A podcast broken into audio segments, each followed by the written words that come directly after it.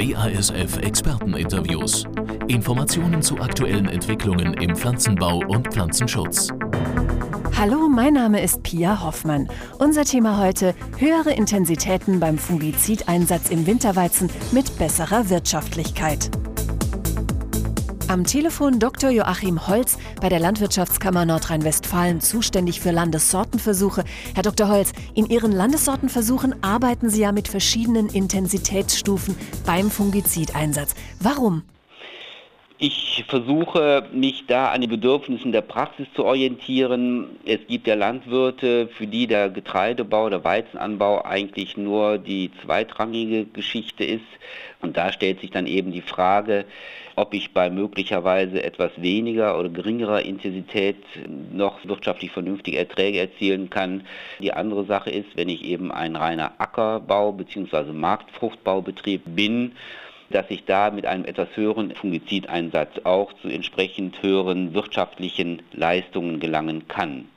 Inwieweit ist denn die Wirtschaftlichkeit jetzt von der Sorte abhängig? Wenn man sich die Sorten, die derzeit in der beschreibenden Sortenliste des Bundessortenamtes anguckt und sich das etwas anders darstellt als dort aufgeführt, stellt man eindeutig fest, dass die gesünderen Sorten in der Regel ein etwas niedrigeres Ertragsniveau haben als die etwas anfälligeren Sorten, weil eben die Züchtung der Sorten auf absolute Gesundheit doch etwas an dem Ertragsvermögen zehrt. Nun liegen die Erzeugerpreise ja derzeit sehr hoch. Welchen Einfluss hat das denn auf die Intensitäten? Grundsätzlich kann man sagen, dass das Ziel einen wirklich wirtschaftlich optimalen Ertrag zu bekommen, nach wie vor gilt. Bei den höheren Erzeugerpreisen kann man natürlich jetzt sagen, dass man im Zweifel dann doch eher noch eine Maßnahme durchführt, weil dann durch die höheren Erzeugerpreise dieses Risiko gemindert werden kann und der wirtschaftliche Minderertrag nicht so gefährdet ist wie zu Zeiten der niedrigen Erzeugerpreise. Aus heutiger Sicht, wenn Sie jetzt mal Ihre Ergebnisse mit einbeziehen, welchen Rat könnten Sie dann den Landwirten bei der Entscheidung geben bezüglich der Bestandesführung?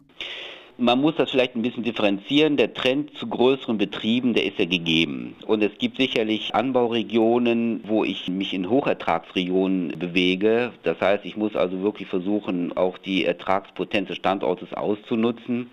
Da hat sich schon gezeigt, dass ich dann bei den größeren Betrieben, da spielt die Arbeitszeiterledigung eine ganz, ganz große Rolle, dass ich unter den derzeitigen Erzeugerpreisbedingungen eigentlich auch betrachtet mit insgesamt dreimaligem Fungizideinsatz eigentlich sehr gut hinkomme. Welche Krankheiten werden denn aus Ihrer Sicht zukünftig an Bedeutung gewinnen?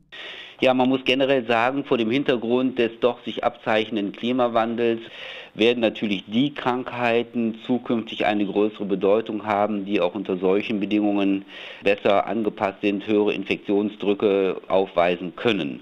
Und wenn ich das ganz konkret sehe, dann werden das höchstwahrscheinlich die Rostkrankheiten und die Septoriosen sein und auch sicherlich ähm, die Fusariosen. Da müssen sich Züchtung und Pflanzenschutz also darauf einstellen. Welche Möglichkeiten sehen Sie denn da?